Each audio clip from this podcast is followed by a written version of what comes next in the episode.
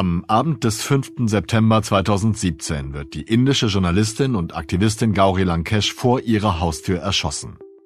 Fünf Jahre später beginnt die Recherche der internationalen Investigativredaktion Forbidden Stories, zu der auch der Spiegel gehört. Story Killers heißt das Projekt, in dem mehr als 100 internationale Kolleginnen und Kollegen sich in die Schattenwelt der Desinformationsindustrie begeben haben. Auf der Suche nach Antworten, auch zum Mord an Gauri Lankesh. Warum musste sie sterben? Und was hat ihr Tod mit einer Rede zu tun, die sie schon 2012 gehalten hat?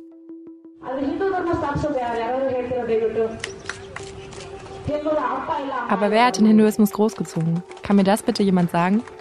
Dies ist eine Religion ohne Vater und Mutter. Es gibt keine heilige Schrift. Bis die Briten herkamen und der Religion einen Namen gaben, gab es gar keinen Namen für sie. Ist das überhaupt eine Religion? In unserer Verfassung steht, wer als Hindu gilt. Wer kein Muslim, Christ, Jain, Buddhist oder Sikh ist oder einer anderen Religion angehört, der gilt als Hindu.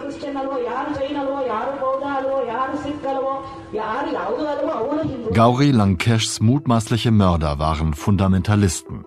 Sie träumten von der Errichtung eines Hindu-Staates. In den Monaten vor ihrer Ermordung verbreitet sich ein fünfminütiger Ausschnitt des Videos dieser halbstündigen Rede von Lankesh, der auch ihren mutmaßlichen Attentätern mehrfach gezeigt worden sein soll. In diesem Ausschnitt entsteht ein Bild der Journalistin als radikale Hinduismusgegnerin und Gefahr für die Ideologie des Hindu-Nationalismus. Schon zuvor bekam sie Drohungen im Netz. Die Recherchen legen auch enge Verbindungen nahe zwischen denen, die im Netz hetzen und denen, die das Land regieren. Denen wohl auch eine weitere Stelle in Gauri Lankeshs Rede besonders missfallen könnte. Frauen werden als Menschen zweiter Klasse betrachtet. Dies ist offensichtlich eine Religion hier. Und diese Leute versuchen, diese Religion zu schützen. Aber wir brauchen diese Religion nicht. Wir haben die Verfassung. Und das ist unsere Religion. Weltweit wächst die digitale Gewalt gegen Journalistinnen. Das ist nur ein Teil der Story Killers Recherche, aber er zeigt auf, wie belegte Fakten, fundierte Berichte und unliebsame Meinungen gezielt öffentlich diffamiert werden. Wie kritische Stimmen so lange mit Hass und Verleumdung überzogen werden, bis sie verstummen. Und wie Hetze im Netz zu Gewalt im realen Leben führen kann. Meine Kollegin Maria Christoph, die für den investigativen Newsroom Paper Trail Media und den Spiegel arbeitet, hat es mir erklärt. Die Recherche ging eigentlich aus von Forbidden Stories. Das ist eine internationale Investigativredaktion, die ihren Sitz in Paris hat. Dort waren wir im Frühjahr eingeladen und begannen über ein neues Thema zu sprechen. Die Idee von Forbidden Stories ist, die Geschichte von getöteten Journalisten beispielsweise weiterzuerzählen und deren Recherchen fortzuführen, wenn sie unterbrochen wurden, beispielsweise im Fall der indischen ähm, Journalistin und Aktivistin Gauri Lankesh. Das war quasi Auslöser dieser Recherche, an der jetzt äh, über 100 Journalisten in über 20 Ländern beteiligt sind. Und ihr letzter Artikel, der eigentlich erst nach ihrem Tod erschienen ist, hieß Das Zeitalter von Fake News.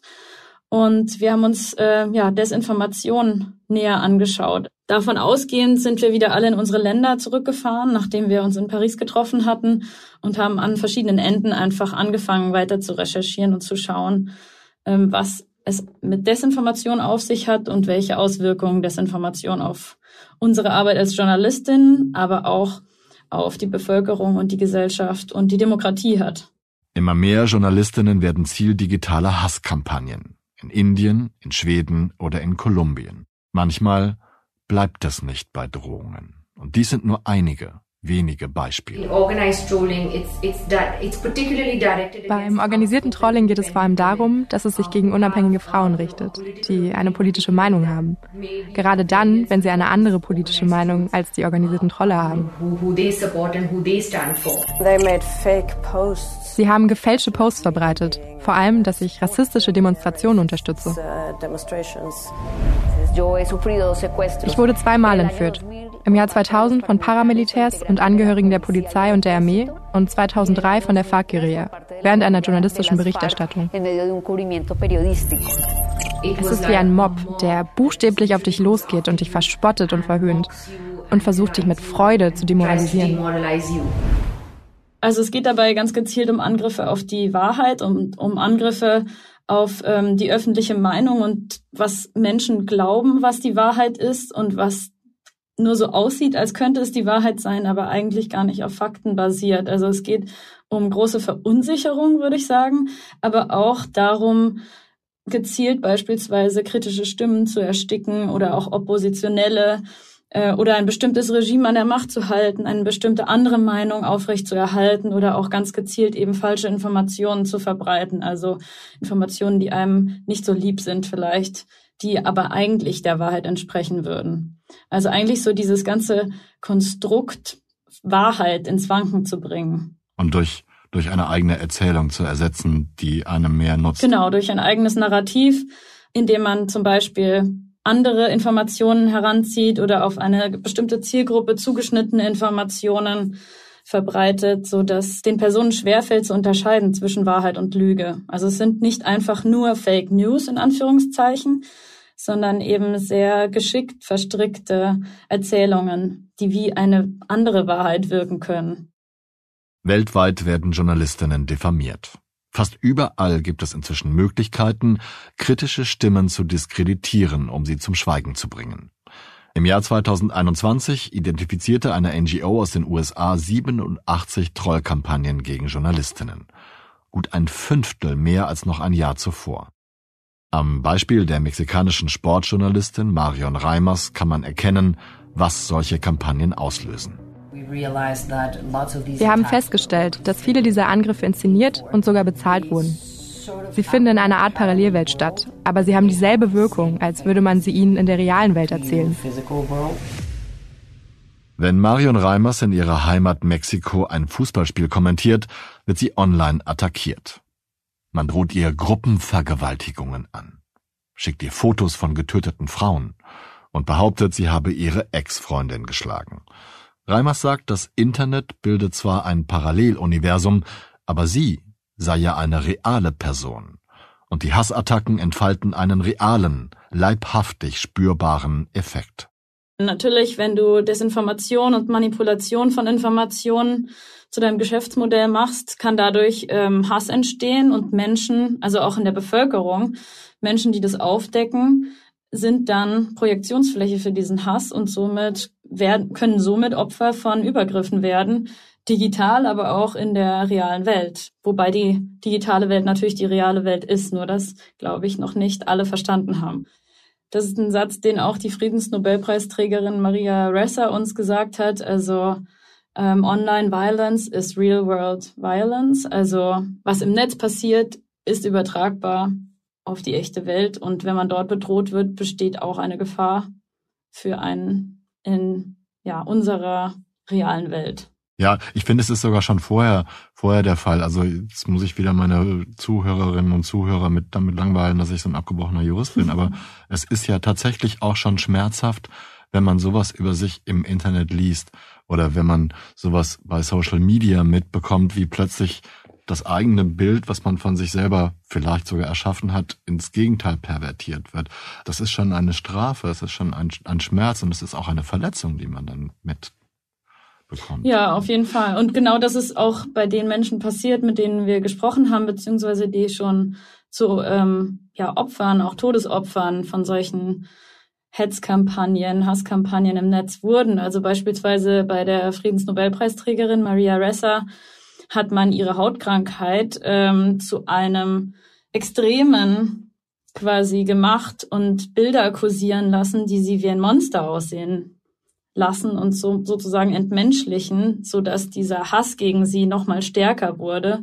Also ziemlich viele Leute einfach davon überzeugt hat, ja, diese Person hat vielleicht tatsächlich irgendwas Schlechtes gemacht, weil schau mal, wie sie aussieht und schaut mal, ähm, was da los ist. Das ist immer so die Mechanik, ne, dass man jemanden, der irgendwas sagen will, auf was hinweisen will und man möchte das nicht, dann stellt man ihn plötzlich als, als hässlich, als abstoßend, als falsch, als umtriebig oder hinterrücks dar. Und schafft dann somit ähm, eine, ein Klima des Hasses, wo mehr Leute vielleicht mit aufspringen und sich dem anschließen. Und so steigert sich das dann in eine ganz gefährliche Richtung. Maria Ressa erklärt auch die perfide Wirkung solcher Kampagnen. Denn die erste Reaktion der Opfer ist häufig, habe ich etwas falsch gemacht? Mich falsch verhalten oder ausgedrückt? Und bei Journalistinnen und Journalisten natürlich, ist meine Arbeit fehlerhaft? Ich hatte vorher noch nie 90 Hassnachrichten pro Stunde erhalten. Und in den ersten zwei Wochen habe ich das einfach absorbiert. Wenn man eine gute Journalistin ist, checkt man erst einmal, ob die eigene Berichterstattung fehlerhaft ist. Also haben wir alle Daten nochmal geprüft, versicherten uns, dass alles absolut korrekt ist. Und danach stellten wir fest, es handelt sich hier um eine Waffe, anderer Art. Das hatten wir zuvor noch nicht erlebt. Du hast solche Journalistinnen auch getroffen und dir von ihnen die Geschichte erzählen lassen. Vielleicht können wir anhand eines dieser Schicksale mal durchexerzieren, wie das abläuft, eine solche Hasskampagne. Also mich hat definitiv die Geschichte von Patricia Devlin in Nordirland am meisten geprägt. Zum einen, weil schon bei der Anreise mir bewusst wurde, dass ich mich jetzt in ein Land begebe, dessen Geschichte ich gar nicht so sehr in Erinnerung hatte oder die vielleicht auch im Geschichtsunterricht relativ kurz gehalten wurde, sage ich mal. Und dass in diesem Land heute wieder Unruhen ähm, existieren, wo paramilitärische Gruppen ganze Straßenzüge in Städten wie Belfast oder Derry regieren und Straßenschlachten teilweise sogar Alltag waren. Und über genau solche Dinge hat eben Patricia Devlin recherchiert. Also sie ist dorthin gegangen wo ähm, Kriminelle waren, wo Banden sich bekriegt haben und hat darüber berichtet. Und deswegen ist sie eben auch zur Zielscheibe geworden, weil diese Banden natürlich nicht einverstanden damit waren, dass jemand negativ über sie in der Lokalpresse berichtet. Ich kann mich nicht erinnern, dass während meiner Schulzeit der Nordirland-Konflikt jemals Thema im Geschichtsunterricht war. Aber weil ich ein ganzes Stück älter als Maria bin, erinnere ich mich sehr wohl daran, dass dieser Konflikt während jener Schulzeit permanent Thema in den Nachrichten war. Das Ende der Waffenruhe in den 1970ern, die erneuten Proteste und Kämpfe Anfang der 80er, die Menschen, die sich deshalb zu Tode hungerten, der Aufstieg von Sinn Fein als politischer Arm der IRA. Und immer wieder Morde, Bomben, Attentate, Tote. Selbst in meinen ersten Jahren als Journalist schwang in den Berichten über die traditionellen Märsche der verfeindeten Protestanten und Katholiken stets die Angst mit, der Hass könne erneut blutig eskalieren. Entscheidend entschärft oder gar beigelegt ist dieser Konflikt bis heute nicht. Die Nordirland-Regelung war ein entscheidendes Detail in den Brexit-Verhandlungen zwischen Großbritannien und der EU, denn Nordirland wird nach wie vor von London regiert, weshalb die Grenze zur Republik Irland jetzt eine EU-Außengrenze ist. Noch immer bestimmen martialische Wandgemälde die Straßen in Ost-Belfast. Heroisch porträtierte Männer mit Sturmhauben und Waffen. Und noch immer verbreiten diese Männer und ihre Nachfolger Schrecken in Nordirland. Seitdem der Brexit vollzogen wurde, flammen Hass und Gewalt wieder auf, begünstigt durch unklare Regelungen und eine ungewisse Zukunft.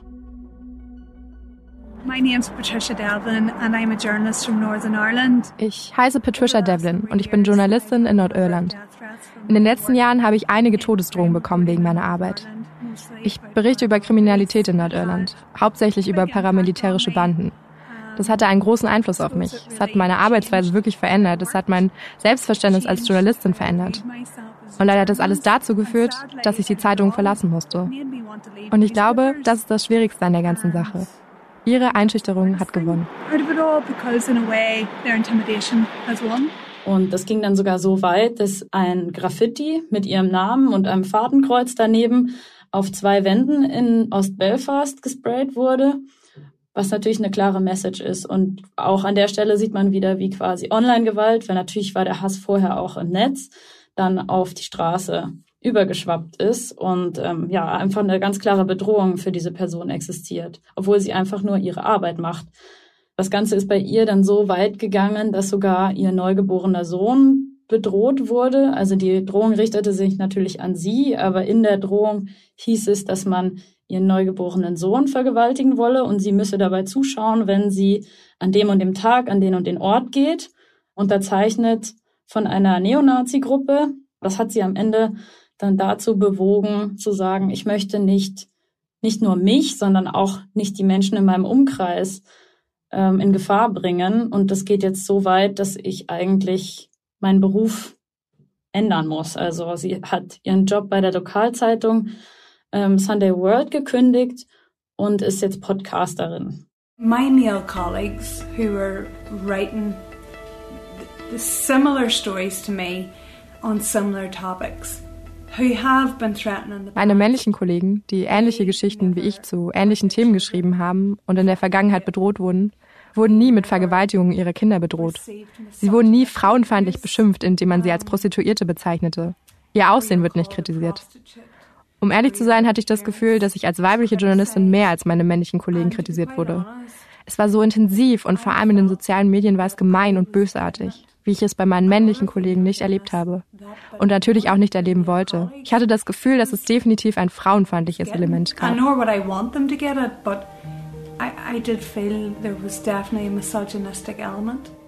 Sie sagt, sie hat auch immer wieder mit der Polizei, mit den Behörden gesprochen, Hinweise weitergegeben. Ähm, also wie gesagt, hinter dieser Vergewaltigungsdrohung gegen ihren neugeborenen Sohn steckt zum Beispiel die Neonazi-Gruppe. Also unterschrieben wurde diese Bedrohung mit äh, Combat 18.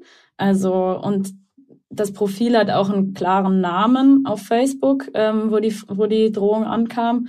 Und ähm, so hat sie sozusagen ihre Pappenheimer gehabt, die immer wieder ihr gedroht haben oder sie diffamiert haben. Und ähm, auch was die Graffitis angeht, sagte sie mir, dass ein Shopbesitzer in der Nähe sogar einen Anruf bekommen hätte 24 Stunden vorher und gefragt hätte, ob diese Wand videoüberwacht werde. Und die meisten Drohungen, ja, kamen tatsächlich auch von diesen paramilitärischen Gangs selbst. Die wurden dann aber orchestriert im Sinne von, man hat sich verabredet, gemeinsam online zu hetzen und Hass zu verbreiten. Das war, glaube ich, ein bisschen auf der, ich sag mal, unprofessionelleren Ebene, aber trotzdem so massiv, dass sie täglich Drohungen bekommen hat, bis hin zu Morddrohungen, die äh, die Polizei höchstpersönlich bei ihr zu Hause vorbeigebracht hat. Generell war sie schon auf so einer Rapid Response List. Das heißt, wenn irgendwas reinkommt, irgendwelche Informationen, dann ähm, bekommt sie Polizeischutz und nicht nur sie, sondern auch der Kindergarten, die Kita und die Schule ihrer Kinder. Und 2020 kam dann eben die Polizei vorbei und brachte so einen richtigen ausgedruckten Zettel mit einer, ähm, ja, mit den vorliegenden Informationen, dass sie, wenn sie an dem Tag dorthin geht, ermordet werden soll und dass auch ihre Kinder in Gefahr wären. Also das waren Menschen, die existieren, deren Gesicht schon bekannt sind, und keine Trollarmeen in dem Sinne, wie sie jetzt die Wahlen in manchen Ländern manipulieren. Verstehe. Ist aber gut, dass du das nochmal klargestellt hast. Trotzdem bleiben die Mechanismen ja die gleichen. Ja. Dein Ruf, dein Name wird, wird so lange besudelt, in den Dreck gezogen und dein Image total verändert, bis du, bis du aufgibst. Genau, beziehungsweise, ja, bis die Angst Überhand gewinnt oder du einfach denkst, dass das nicht mehr lebenswert ist mit diesem Druck jeden Tag, den du erhältst durch diese, durch diese Bedrohungen, was natürlich gerade bei Journalistinnen gleichzeitig auch ein Angriff auf die Demokratie sein kann, weil wenn so viele Stimmen erstickt werden, dann ja. wird die Berichterstattung vielleicht einseitiger und ähm, gewisse Themen werden vielleicht nicht mehr angesprochen. Beim Thema paramilitärische Gruppen zum Beispiel werden diese dann vielleicht nicht mehr so genau beleuchtet und dürfen einfach so ihr Unwesen treiben. Ein Angriff auf die Wahrheit. Genau. Oder auf, auf, auf zumindest einen vielfältigen Diskurs, wo es verschiedene Meinungen gibt, wird dann eine Meinung totgemacht, weil sie einem anderen nicht gefällt. Genau, ja. Du bist ja selber Investigativjournalistin. Hast du, hast du schon ähnliche solche Erfahrungen gemacht? Also ich habe persönlich noch nicht in dieser Form Bedrohungen erhalten. Ähm, und bin auch sehr glücklich darüber. Ja, klar, ähm, Gott sei Dank. Genau, aber ich habe ähm, auch im Rahmen dieser Recherche mit einer deutschen Reporterin gesprochen, die ganz massiv bedroht wurde. Also auch in Deutschland gibt es diese Bedrohung. Also es sollte natürlich nicht so sein, aber ähm, gerade wenn man sich in gewissen Themenspektren bewegt, bei ähm, Sophia Meyer, bei der deutschen Reporterin, war das der Fall, weil sie über ähm, Demonstrationen gegen Corona-Maßnahmen berichtet hat beispielsweise und das Leuten nicht gefallen hat. Sie hat aber schon undercover im rechtskonservativen Milieu ähm, recherchiert und auch solche Sachen. Sie war damals ähm, bei Attila Hildmann in der Türkei und ich glaube, da gibt's eine größere Community, der das nicht gefällt, die dann ganz viel Hass und ganz viel ähm, Lügen verbreitet. Das, das habe ich noch nicht erlebt. Zum Glück.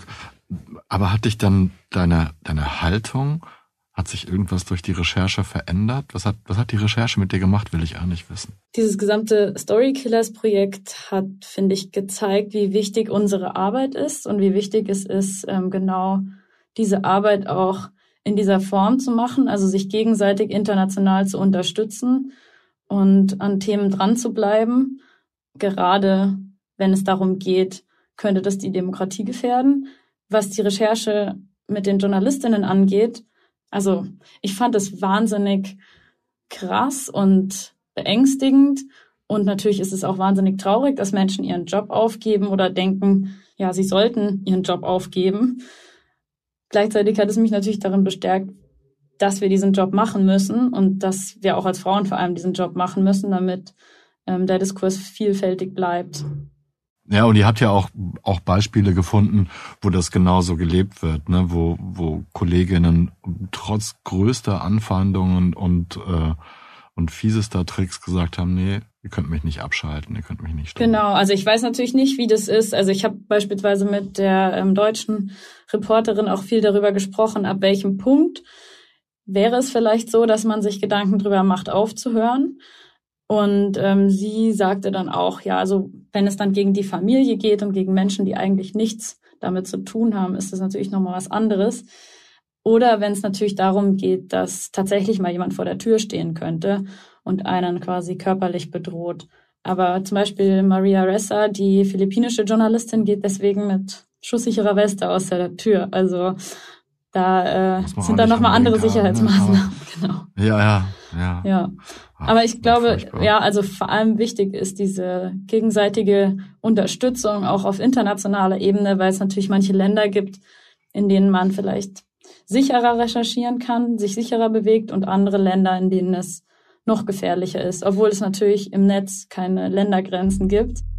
Man darf meiner Meinung nach nicht den Fehler machen, diese Vorgänge lediglich als Einzelfälle zu betrachten. Denn es sind die gleichen Mechanismen, wenn Frauen diffamiert und bedroht werden. Egal, ob es in Mexiko passiert, in Indien, Ghana, den USA oder Deutschland. Es geht immer darum, Frauen abzuwerten, sie zu entmenschlichen und sie durch sexualisierte Gewaltandrohungen und Beleidigungen in Angst und Defensive zu treiben. Kaum verwunderlich, dass die meisten Täter männlich sind und Frauen, wenn sie Frauen attackieren, sich die widerliche Sprache der männlichen Hetzer aneignen. Hure, Schlampe, Fotze, auch männliche Kollegen werden wegen kritischer Berichte bedroht und verleumdet, in den wenigsten Fällen allerdings mit derselben Niedertracht, Brutalität und sexistischer Wut. Im vergangenen Jahr erschien eine große Studie über die globale Gewalt gegen Journalistinnen, deren Erkenntnisse auch in unsere Berichte einflossen. Über den Link in der Beschreibung dieser Folge können Sie sie einsehen. Der Bericht identifiziert politische Akteure, die Frauenfeindlichkeit und Desinformation als Waffen einsetzen, als wichtige Verursacher der Online-Gewalt gegen Journalistinnen. Er zeigt auf, dass Social-Media-Plattformen die Hauptüberträger dieser Gewalt sind. Allen voran Twitter, Facebook, Instagram und YouTube. Und die Studie weist nach, dass die Covid-Pandemie als Beschleuniger wirkte und so die Verbindung zwischen aggressiven Online-Kampagnen und weltweit zunehmendem Populismus und Rechtsextremismus verstärkt hat.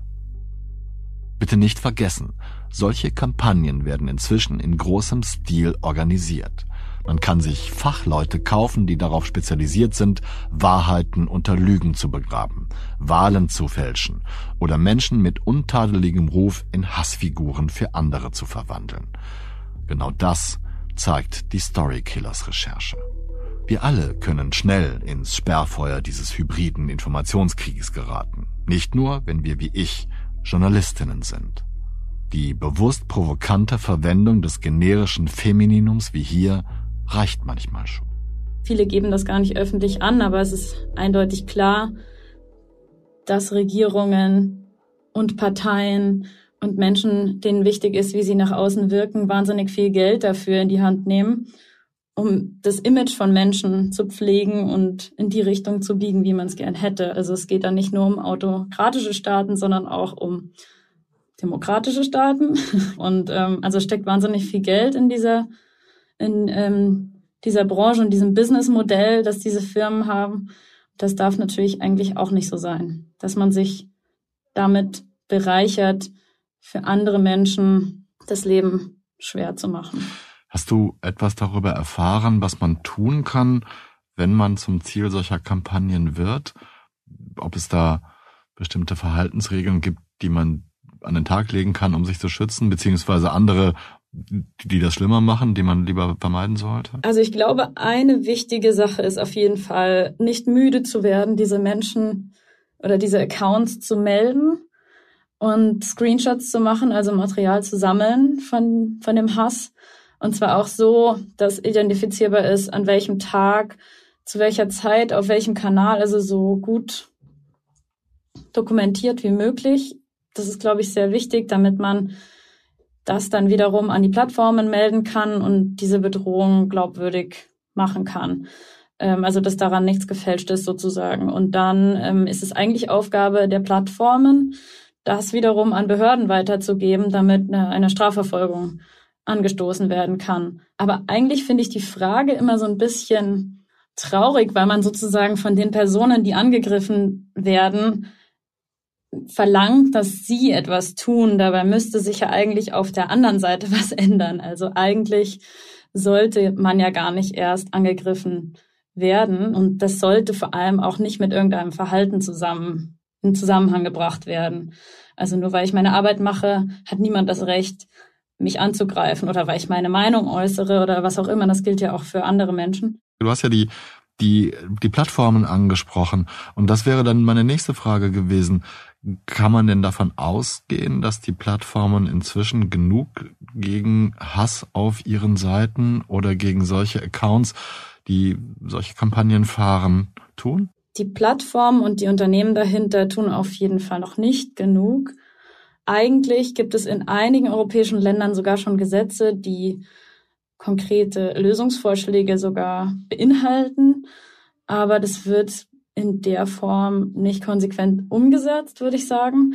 Also was natürlich auch wichtig ist, dass man zunächst selbst tätig wird, also dass man jemanden meldet und dann auf diese Initiative hin quasi Informationen über mögliche Täter weitergegeben werden und nicht einfach jeder Täter in Anführungszeichen, der noch nicht als solcher identifiziert wurde, gemeldet wird und sozusagen dann auch Accounts gesperrt werden, die eigentlich keinen Hass verbreiten. Also auf Seiten der Plattform ist auf jeden Fall noch sehr viel Potenzial mehr zu tun, um für Journalistinnen und Journalisten, aber auch für jeden anderen ähm, eine sichere Umgebung zu schaffen, auf der man sich austauschen kann. Weil eigentlich sind soziale Medien ja was Positives.